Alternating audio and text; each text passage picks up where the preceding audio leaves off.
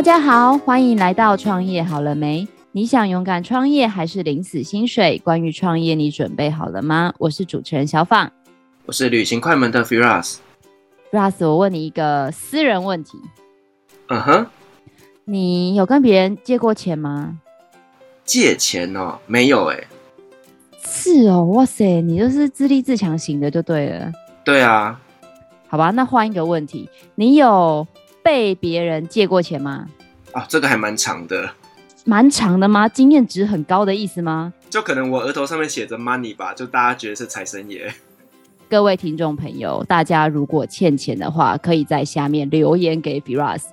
哦，我会当做没看到。哎、欸，那你有这么多被借钱的经验？你有借别人钱吗？被借钱跟借别人钱不是一样的意思吗？不一样啊，像我就很难借啊，人家跟我借，我都说哦没办法。哦，以前会借啊，但是就是你知道有几次借钱之后要不回来之后，我现在就比较少借人钱了。哦，那我跟你说，我今天再度介绍你认识一位后炳如，他的工作很特别，就是专门帮别人把钱要回来。哦，专门把钱要回来，所以是讨债集团的概念吗？对，我今天认识你，认识一一个大哥大大。好哦，那我们就来欢迎我们今天的大哥大大。我们的新羚羊气管顾问有限公司的协理，同时也是我们明智资讯科技股份有限公司的总经理，我们的傅大大傅英贵，欢迎。呃，两位主持人好，然后在线上听我们呃这个 podcast 的朋友们，大家好，呃，我是阿贵。阿贵的声音听起来很不像大哥哎，他声音听起来蛮年轻的 其实我们现在说。好在啊，催收的人啊，其实大家也都是穿西装打领带上班啦，所以我相信从外表是看不出来我们这个行业。那我好好奇哦，因为你知道吗？传统想到催收，我相信 Firas 跟我一样，就会浮现那个电影画面或新闻画面，就是泼油漆，什么欠钱不还之类的。所以现在的催收跟以前是同一件事吗？还是其实不太一样？其实这就是催收这个行业比较比较 受传统印象影响的观念啊，泼油漆撒名字这些事情啊，我们把它定位成是情绪的抒发哦，所以我们真正在做催收的时候，绝对不是你们电影上面看到的这种催收方式。那是什么样的催收方式啊？超级好奇耶。好，OK，好，那我就 简单跟大家说明一下我们这个行业。其实啊，我们台湾是一个法治国家，那其实社会也一直在进步嘛，所以我们现在正统呃合法的催收方式啊，都是走所谓这个法催。那什么叫做法催？法催就是说，我们要 base 在我们这个法治精神、我们的法律规定之下去做催收啊。所以其实呃，即便你没有没有催收相关的经验，你一定对我们的这个民法会有一些基本的概念嘛。我们民法一些债权啊、物权篇这些，就是在保障你去借钱。好，或者是呃，别人借钱给你之后，要怎么怎么去处理这些事情的这个这个基本的概念啊，啊，所以我们这个催收一切都是走合法的路径。我们催收大概会遵守的一些法令啊，包括我刚刚提到的民法，哦，还有所谓这个强制执行法。那既然我们是透过法律、透过法院来做催收啊，所以其实相关诉讼的这个法令，包括民事诉讼法、刑事诉讼法这些。都规范了我们很多催收相关的这个基本的做法，还有基本的知识。好，那我们一般就是会想到催收，我们可能会想到就是呃高利贷啊，那这样就是比较负面的一个一既定印象嘛。那你刚刚有提到就是说，呃，其实你们还有做到放款的这个部分，而且是 based on 民法的一个规范哦。那我想要了解一下，就是说呢，呃。正当的放款的机构跟所谓的高利贷，他们的差别是什么？那个 Ferris 问了一个很重要的问题：什么叫做高利贷？其实就像我刚刚讲的，我们借钱要怎么去跟人家算利息，这个法令上也都有规定。但是法令上当然不会告诉你说你要怎么去收多少利息，它只会规定一个最高的上限。像以前最高的上限是二十趴，但是近几年法令也不断的在修改，所以你现在要借钱给别人，这个利息最高可能也只能收到十十多趴，呃，已经没有办法像以前收到二十趴这样子。所以高利贷的定义就是说，你借给人家的钱，你去跟人家算一年的年利率超过民法最高上限的规定，我们这个就叫做高利贷。哦，但是法令规定是这样子，如果你愿意跟人家签的这个契约，你承诺超过这个利息，你当然也可以去履行。哦，可是对方当然可以无赖，我就说，那你就是高利贷，所以我最多就是还你这个这个民法上限的规定。好。那再来就是 Ferris 刚刚也有提到啊，这些借款的途径啊，其实一般人要借钱，最好的管道当然就是透过银行哦，因为银行这个是有点类似政府的特许的行业嘛，所以你去跟银行借钱的时候，银行肯定啊，就算你不还或者是你逾期了，他也不会去跟你做一些暴力啊或者是非法的催收。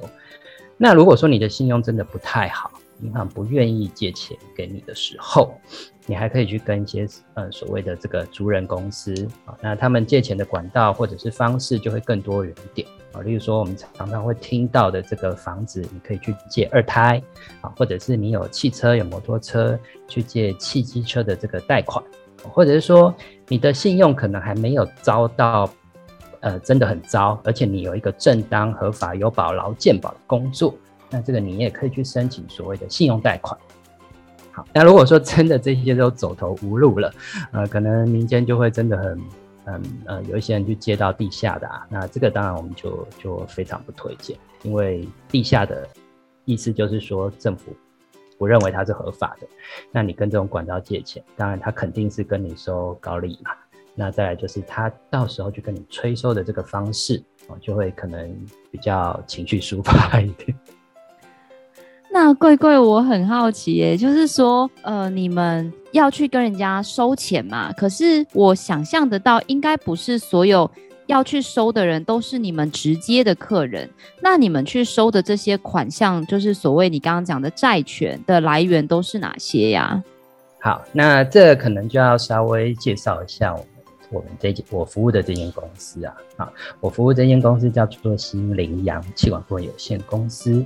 那这间公司在台湾的催收行业里面算是呃有有一点小小名气啦，啊，但是就是因为毕竟催收这行业是一个很呃门槛很窄的这个行业，哦，所以其实大部分会遇呃大部分的人会遇到催收，可能都是从银行这边来的催收，因为你如果跟银行借钱欠钱，一定是银行会先来跟你要嘛，啊，或者是你有办一些呃像电办手机门号啊，那你就会有欠电话费啊。因为我不晓得为什么，就是从某一年开始，在网络上就会流传说，啊，欠电话费可以不用还，哦，你可你只要跳槽到其他电信公司，你这家的电话费就可以不用理他了，啊，不过这是一个错误的观念，其实欠债还钱本来就是天经地义的事情啊。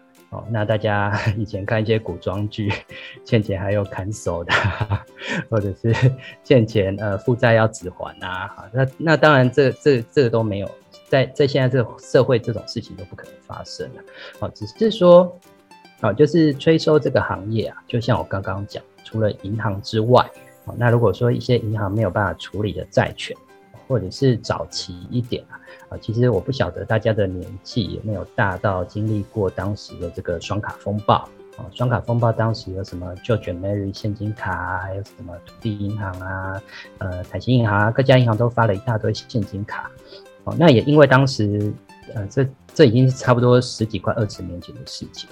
呃，因为也因为当时银行为了去扩张自己的业务，所以就乱放了一些乱七八糟的这个现金卡或者是信用卡的债权。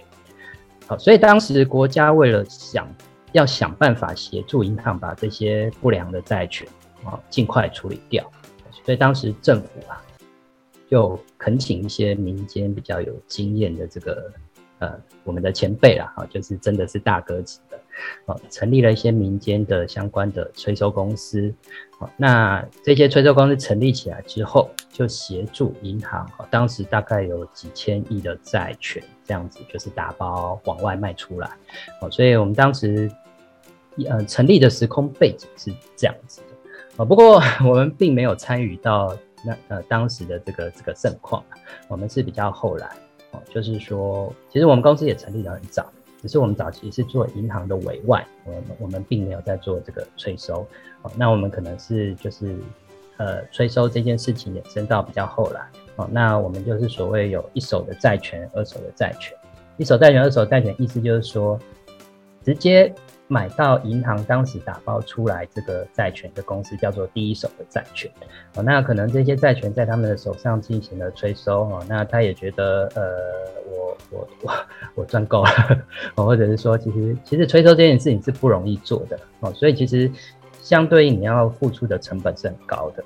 那他们的考量可能就是说，哈，我其实有回本，那我也不想要继续再把这些包裹放在手上做催收，所以当时就会有一些一线的催收公司开始把一些比较难催的这个债权往外继续卖，哦，所以这个包裹卖到后来二手三手，我们就是有幸有承接一些当时留下一些包裹，哦，所以我们才开始慢慢发展自己催收相关的这个部门。是，那龟龟，我想问一下，刚刚前面我们有提到，就是呢，泼油漆啦、撒冥纸，这是比较情绪勒索的一些催收方式哦。那以我们现在一个正统的催收，你的整个流程可不可以稍微跟我们做一下说明呢？好，OK，其实催收这件事情要可以进行啊。当然，我们第一个啊，我现在做说的全部都是合法的催收的方式哦。啊，催收这件事情要进行，你首先要先确认这个债权债务关系是存在的啊。例如说，今天我如果直接跑去法院说，呃，Ferris 欠我一百万，那我要跟他要这一百万，法院肯定不会理你嘛。那所以第一件事情就是所谓的这个债权的确保。好，那当然这个债权的。确保这件事情其实有很多的方式，好，那当然最常见的就是我们两个之间有签一个借贷契约啊，也就是俗称的借据啦，啊，或者是说我们两个之间签了本票，或者是签了支票，那这些票据啊，当然就是可以拿来当做债权债务关系的证据。好，那其实民法上面有一个很重要叫做契约自由原则。什么叫做契约自由？契约自由的意思就是说，我们两个之间的契约爱怎么拟定是我们两个之间的事。所以我刚刚讲的这个这个借据啊、本票、支票，只是其中的一种确保证据的方式。好，所以其实网络上常常会看到说，哎，我现在跟借了某个人钱，可是我们只有赖的通话通讯记录，或者是说我们只有就是口头的这个承诺，或者是说我们只有这个电话之间的电话记录，可不可以当做证据啊？当然也都可以。哦，只是我们后面的这个催收，或者是说要去去去讨债这件事情，我们要有一个证据在，所以最好如果你们有借据、有本票、有支票的话，这个是最有利的。那如果说你们两个之间什么都没有，我只有赖的对话记录，啊，只有电话记录，啊，或者是说你们在借钱的时候有第三个人在现场，他可以当做证人，啊，这些都很好。那当你把这些证据都收集起来之后，啊。你就可以准备去告这个债务人了。好，那你有了证据，下一步就是告债务人啊。然后告债务人之后，透过法院去取得所谓这个执行名义。好，那执行名义之后，你就可以去强制执行对方的财产。这些都是一个合法的，而且正当，而且是很很明确的一个途径。好，那如果说其实大家一般一定都会不太了解这中间的细节要怎么做嘛？那其实我们国家也有一些呃很好的这个求助资源啊，例如说法院都会有法扶基金会，或者是说你们住的这个呃附近通常都会有立委嘛，会有议员嘛。那像这些立委办公室、议员办公室，他们一定都会有法务相关的这个人员在。那遇到什么问题都可以去跟他们请教。好，那当然说，坊间的律师啊，或者是像我们这些催收公司，也都可以来跟我们请教。可是实际怎么做，或者是状子怎么写，或者是 detail 的 know how 怎么做，我们可能就是会收费嘛，啊，因为这毕竟是我们的的的一个生财的方式。好，那我觉得，呃，一般人最容易误解的就是，很多人会说啊，你欠我钱，我要去警察局告你。但是大家要注意的是，警察不会管你这种事情，因为这个。借钱这件事所谓是属于民事之间的关系嘛？那其实这个根本就是不属于警察管辖的范围哦。所以当你要去跟人家讨债的时候，你必须要有一个概念，就是说你要求助的机关就是要法，就是走法院。那你要准备的一些文件，准备一些证据是什么，你都要预先先准备好。哎、那贵贵刚刚有讲到说，也可以去找你们来做一个服务。那一般来说，因为对于想要把钱拿回来的人，但会觉得啊，我比如说本来借了三百万，那能拿回多少是多少嘛？所以我们就会很想要了解说，那你们的收费是大概是怎么样的一个收费的机制？呃，这个问题啊，我觉得可以把它归纳成这个债权的种类。好像我刚刚讲的，一般的债权，以这个银行当时丢出来，我们把它叫做银行的债权。那这种可能就是大包大包的，我们一个债权里面可能就会有几千个人，甚至大包一点的上万个人。那像电信公司，他们也常常会做这些事情哦，就是他们催收催催，他可能也会把这个债权就是转交给我们处理。那其实我们公司比较擅长的是这种整包处理的这个债权。那像小访刚刚提到这个民间的这个自有债权啊，呃，坦白讲，因为催收的这个成本是很高的，成本高的原因就是因为我们是走法院，所以我们可能会需要去开庭，我们会有法务人员去开庭，我们中间要写状纸，我们会有法务法律系背景的人去帮我们拟定这些状纸。那我们开庭，如果对方上诉的话，我们可能还要找律师。所以其实这个债权的处理的成本是很高的。那也因为债权处理成本很高，我们也会视这个债权的金额啊啊，例如说像我刚刚讲的这些程序全部加一加，可能就十几二十万跑不掉。那我如果这个债权只有五十万，但是我却要花十几二十万催收，通常一般人是不愿意的。所以这种啊，通常债权的金额比较小。我们会建议他去找律师处理就好，因为民间的律师通常他只会跟你谈一个固定的金额，比如说八万、十万，他就直接帮你包到底。啊，那当然没有人可以保证说你欠的这对方欠你的这个钱一定可以要回来。那这个金额能不能要回来，还是要视对方财产的情况，或者是视他有没有工作。啊，他如果没有财产又没有工作，那他就是拍拍屁股啊，什么都没有。那我相信你是没有办法从他身上要到钱。那我想问的就是说呢，当初是什么样的一个契机让你来投入这个行业啊？哦，其实我自己本身是资讯背景啊，呃，包括以前在学校也是学理工相关的啊。那离开学校之后，我的第一份工作其实是去当城市设计师哦，所以我其实写城市一直写到现在已经呃快三十年了。那我在这间公司服务十多年啊，其实当时是呃我当兵的这个同梯。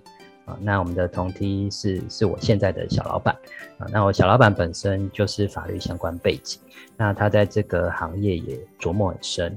那我刚刚有说嘛，我们公司早期其实是做银行的委外，所以其实我们公司早期是一个很单纯的服务业为主的公司。那也因为呃以服务业为主的这个传统产业啊，那。本来毛利就不高嘛，哦所以其实我们的公司一直在力求转型，力求创新，哦所以当时有幸，我们这个小老板就请我过来公司这边帮忙，哦那这样子一路走下来，也因为我们公司开发的这些资讯系统。其实不管是对我们当时的银行委外，或者是我们公司还有一个广告业的部门，一直到现在催收相关的部门，透过这些资讯系统，其实都带来很大的注意。哦所以其实这也是我们目前没有办法被其他相关催收业者超过的一个很重要的因素。哦就是其实我们公司是很很很重视资讯，而且很大量导入各种资讯系统的这个。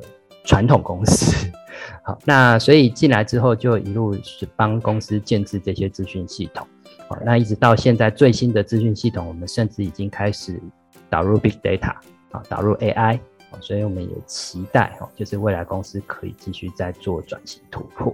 那也因为这些的资讯系统，其实，呃，我们相信系统既然对我们公司有有注意、有效用，那可能对其他的催收公司也是会有。帮助的，所以其实我们 后来也在七八年前有另外成立了一间资讯公司。那这间资讯公司，它就把我们一些比较成熟的这个系统拿出来，再另外的贩卖。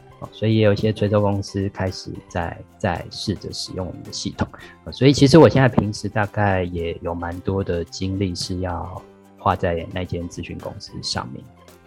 那我超级好奇耶，因为刚刚讲说，其实呃，催收公司某种程度赚的是可以收回来的钱嘛？那收回来的比例高吗？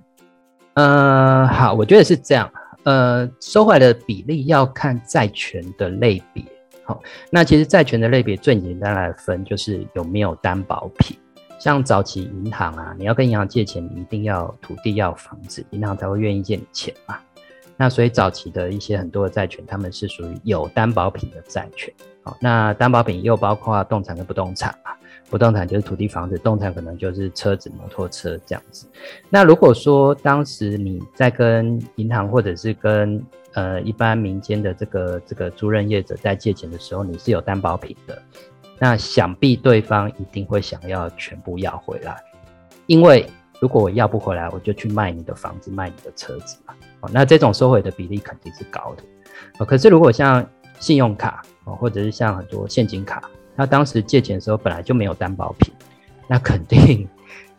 就是你 你你你要催收之前，你就是要心理准备，这很有可能是要不回来哦。所以，我们可能很多客户是催到后来，他一辈子也都没有财产，也没有工作，他真的还不起，然后他就真的某一天六七十岁就就居居了，那这个债权就就没有救了，这样子哦。所以，呃，很多人会觉得催收是一个暴利行业，其实我觉得并没有，催收其实不是这么好做的。那我们公司之所以成功，呃，之所以做得还不错，就是因为像我刚刚讲，我们导入很多大量的资讯系统。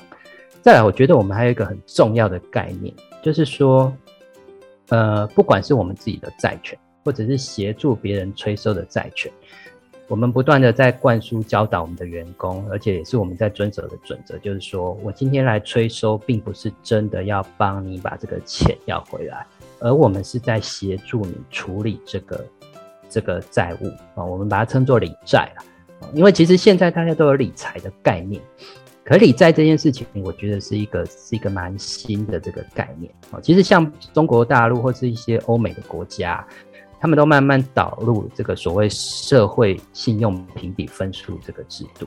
好，那这个制度未来有可能就是啊，你有呃欠钱不还的记录。信用卡迟缴的记录，这都很有可能被当成这个理债的这个分数，导致的分数下降。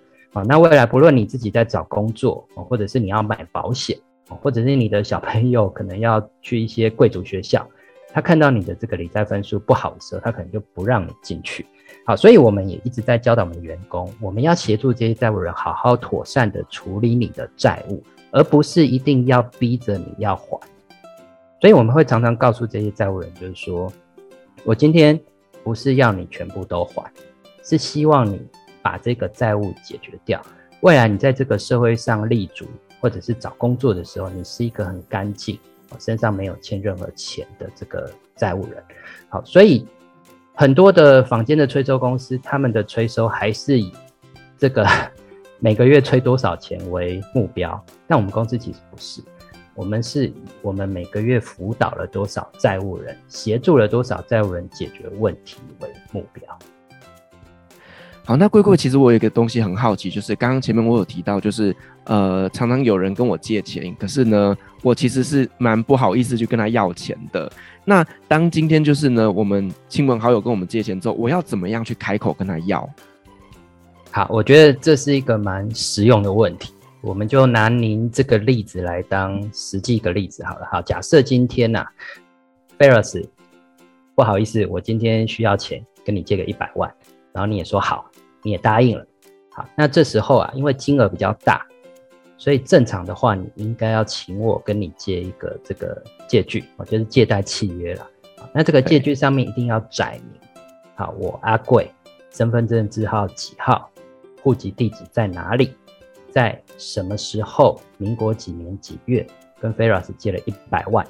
那 Ferris 的名字、身份证字号、地址也都要明确的载明在这个借据上面。那这一百万我是用什么方式？呃，你交付给我的？你是用银行汇款还是拿现金给我？啊，这些都要写清楚。好，写清楚之后，那我就我就拿到这个一百万了嘛。那借据上面可能还会呃详载这个还款方式。我是要在民国几年几月的时候一口气把这笔钱还掉，或者说我要分期每个月还你多少钱，这个都要写清楚。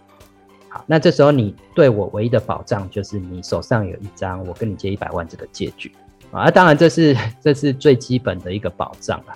如果你还要多一点的保障，你可能还会要求我签本票哦，或者是在要求呃把房子或者是车子设定抵押权给你。啊，那当然这种是一些比较进阶的借款的方式，啊，我们这个就不提。好，那我们现在假设你手上只有一张对我的借据，那时间到了，我这一百万没有还你，这时候你该怎么办？好，那这时候啊，我要提一个呃最常用的这个呃方法，而且是合法的啊，叫做支付命令。啊，什么叫做支付命令？支付命令就是说，你这时候要走法律程序。透过法院请阿贵这个人赶快还钱啊，这个叫叫做支付命令。那支付命令它是一个最简单而且最实用的这个法律工具。它怎么样子叫做简单？它简单到你只要把这张借据附在支付命令上面，丢去法院就 OK 了。好，那你这时候，那当然支付命令它是一个一个状纸嘛，所以它一定会有相关的格式。呃，大家也不要害怕，网络上很多的范本。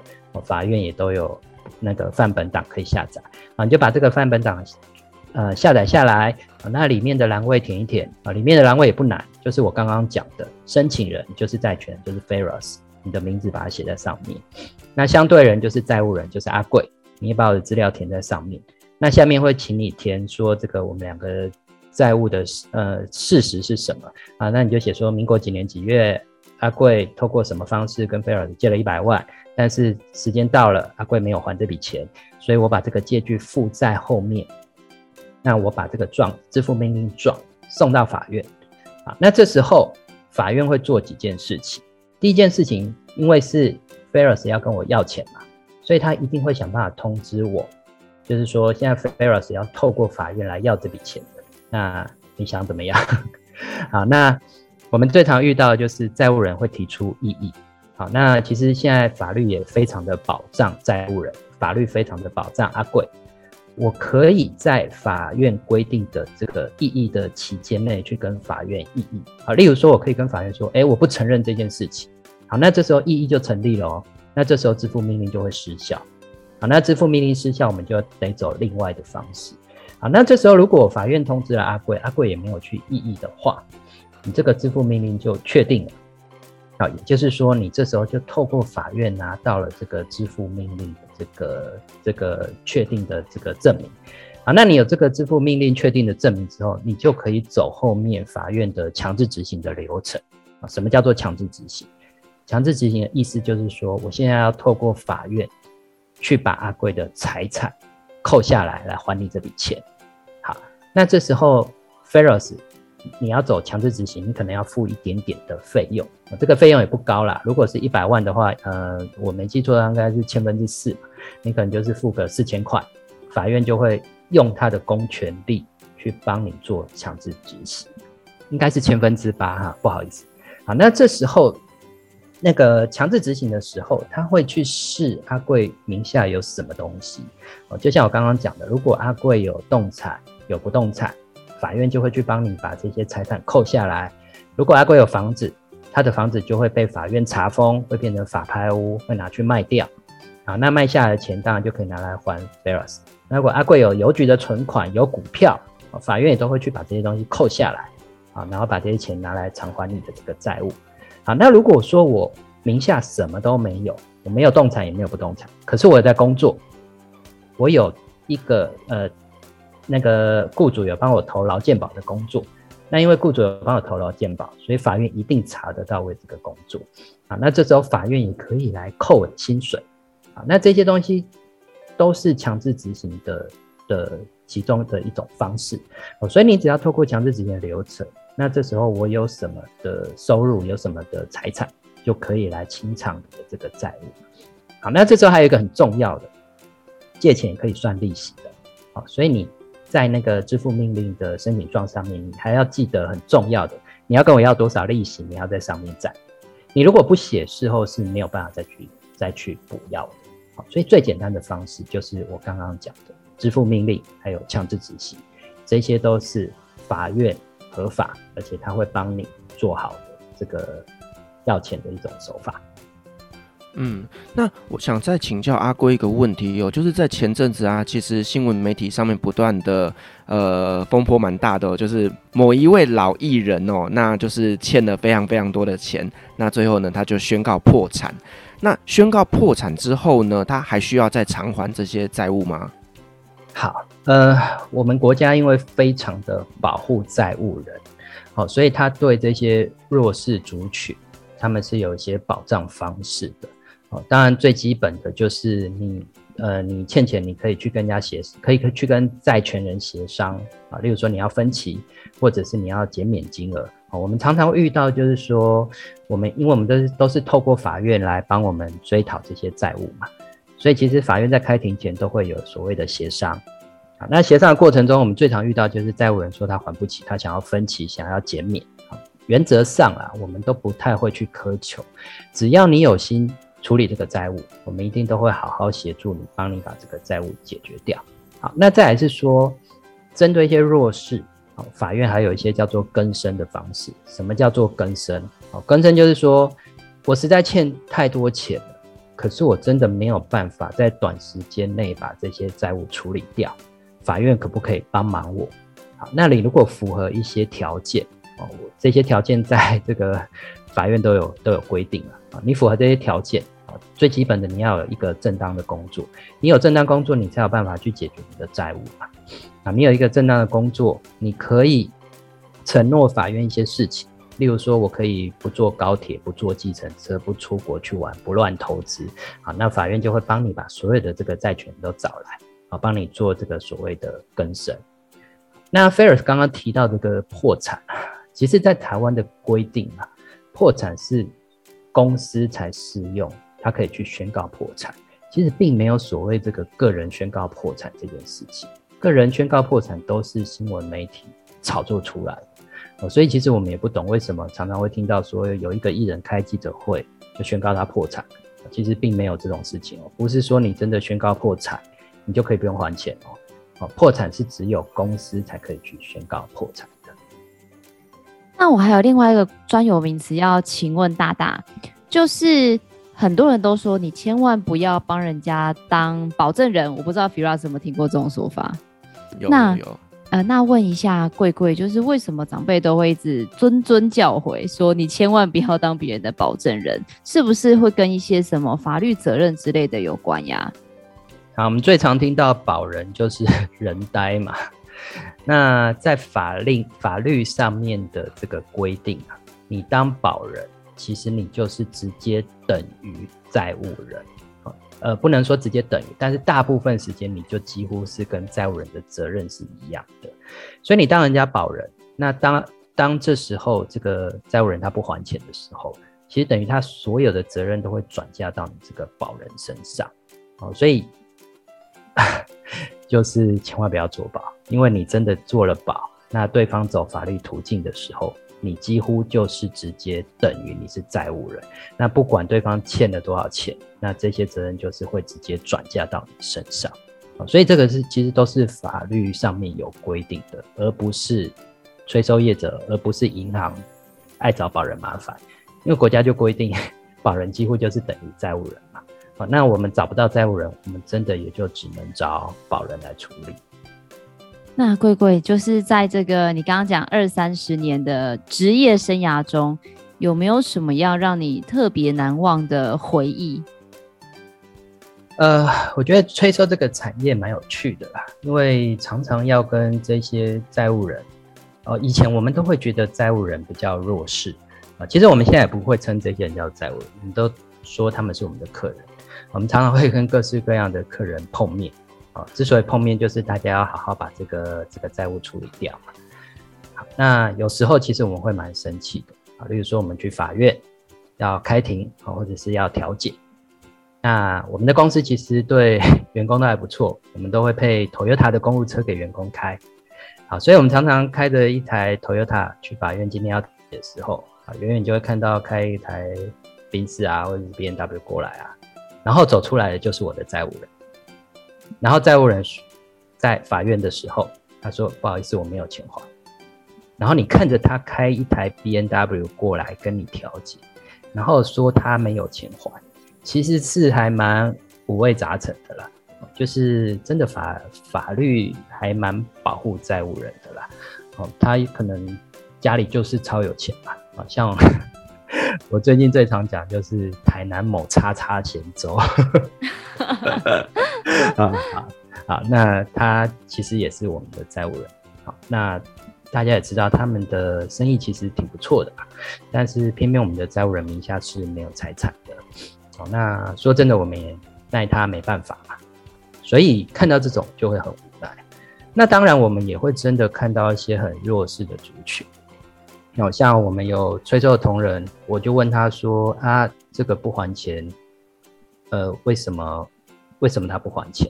啊，他就说他是一个老阿嬷，然后他还有三个孙子要养啊，然后他一来他就开始哭啊，然后最后我们的同仁还拿了三千 块给阿嬷。我就说你钱没有要到，然后还付了三千块给人家，那我们也不好意思叫同仁出这笔钱，所以我们也是嗯默默的帮同仁买掉这笔单。所以我就觉得其实，嗯、法律是确实有保障到一些他需要保障的弱势族群，但是有一些聪明的、懂得钻法律漏洞的债务人，是真的还。蛮可恶的啦，我只能说，嗯。那龟龟，我想再请教一下，如果说呢，呃，从事催收这个行业的人，他需要具备什么样的特质会比较适合呢？好，我觉得菲尔斯的问题问得很好，好，因为我刚刚一直说，其实我们是服务业，那我们现在也把这些这些债务人定位成是我们的客人。所以其实催收，我觉得最重要的是你要有兴趣，然后要有耐心。好，那大家对催收这个产业可能不了解，那我举一个简单的例子，你就当成你是要来卖保险的。好，我们公司有几十个员工，那我们常常会去看员工之间的绩效，我们有时候就会看不太透啊。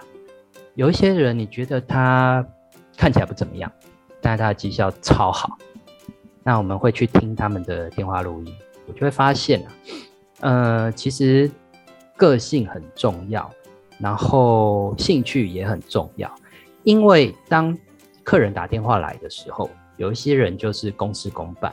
诶，我今天欠多少钱啊？啊，你欠五万块，那你们有什么还款方式啊？我们可以分期啊啊，就这样啊，对，就这样啊，那就解决了啊，就就挂电话了。那你可以想象，这这样子的客人，他一定不会愿意还你钱，啊。可是我们有些员工他就很很有趣啊，他会把每一个打电话进来的客人，很有耐心的去跟人家开杠，去跟人家聊天。那可能有一些阿公阿嬷，他只是去生活中缺乏一些人去关心他。那我们的这个这个同仁，好好的去关心他啊，定期的。去关心阿嬷的生活起居啊，冬天你有没有多穿一点啊？啊，下个月要记得要帮我们汇款啊！啊，结果聊久了以后，阿嬷就说啊，一积累两那家伙啊，反正几万块而已嘛，然后就还一还就好了。好，所以你必须要对你的每一个客人，你都很有耐心，而且很有兴趣的去关怀他。那当然相关的呃，因为我们毕竟是要走法律途径嘛。所以法民法一直在修改，强制执行法一直在修改。你自己要对法律有兴趣，那你要去读这些相关的的法律法律的书，其实是很无聊的。好，那再来是说，呃，因为催收它的奖金其实是高的，只是你要达成这样子的奖金的门槛是不太容易的。所以你如果说，前一两年你没有在这个行业赚到你想要的薪水，你可能就会放弃。但是其实我觉得这是需要花时间去累积的。你电话讲久了，你会知道说，哦，哪一个客人他是真的想还钱，我多关心他一点，他可能真的就还钱。那哪一些客人可能就是真的来闹的啦？真的来闹的，我就运用我的法律知识来对付他嘛。那我透过我的法律知识对付他，他也是会乖乖的还钱。所以催收这件事情是需要时间累积的。那当然，我觉得你一旦投入这行业，你可以学到的东西也很多。第一个，因为入门的门槛就是需要法律相关知识，哦，所以我们催收有一张证照，叫做债权委外催收的这个证照。好，那这个证照你考取，其实它不不不难考啦，就是民法要读一点，诉讼法要读一点，刑法要读一点，强制执行法要读一点。哦，读会了，你考到这张证照之后，你基本的法律素养就有了。哦，包括刚刚呃回答 Ferris 那个问题，欠钱还钱要怎么还？其实你把这本书看熟了，你大概就会了。哦，所以你进到这个行业，第一个你基本的法律素养会有。那再来第二个就是说，啊，我们走强制执行的时候，就会常常跑法院。那跑法院，我们就会需要去查封人家的房子，需要去查封人家的财产。好，所以你会到现场，会真的，呃，像我们的同事可能就是再偏远的地方，他们都去过哦，因为债务人通常会住得很偏远哦，所以什么金山万里呀、或者是一些呃，你平常没有办法进去的一些地方，因为有法院会带你去嘛，所以你都可以去到那些地方。那你就会去查封那边财产，那房子被查封之后就要上法拍，所以你对法拍屋的这个呃法拍屋怎么查封、怎么点交、怎么承受、怎么买法拍屋，你也会有一个基本的概念。法拍屋买下来之后，要经过这个地政士来做房子不动产的过户，好，所以你对这个房子怎么过户、怎么买卖、贷款要怎么贷款，也会有一定基本的了解。好，那我觉得最有帮助的就是你做了这行业之后，你就不会怕法院啊，因为法院就几乎会变成像你家的后院一样。我们以前可能我早上就是新北法院，中午就要去台北法院，晚上就是去基隆法院。好，所以我可能一天就要跑三个法院。那法院的承办人也是固定那些承办人，我去久了，我也都认识这些承办人。未来我认识什么问题，其实他们就是最好的这个法律咨询资源。好，所以如果对这个行业对法律、对土地买卖、房子买卖有兴趣的人，其实我还蛮建议来加入这个产业。好有趣哦，感觉是那个律师加房屋中介加代书的综合体。对，所以其实 我们公司都号称百货公司啊。我们叫做新领养的这个企业组织，我们有催收的公司，那相对应，我们因为要法拍嘛，所以我们要登法拍的广告，我们有广告公司。那因为我们房子要过户，所以我们有地政士事务所。那我们要去告人或是被人家告，所以我们有自己的律师事务所。好，那最后我们还开了咨询公司啊，所以我们这个组织其实，在催收这个产业里面还蛮完整。完全就是集团化的经营，所以叫你们讨债集团是合理的。呃，没有那个，没有那个。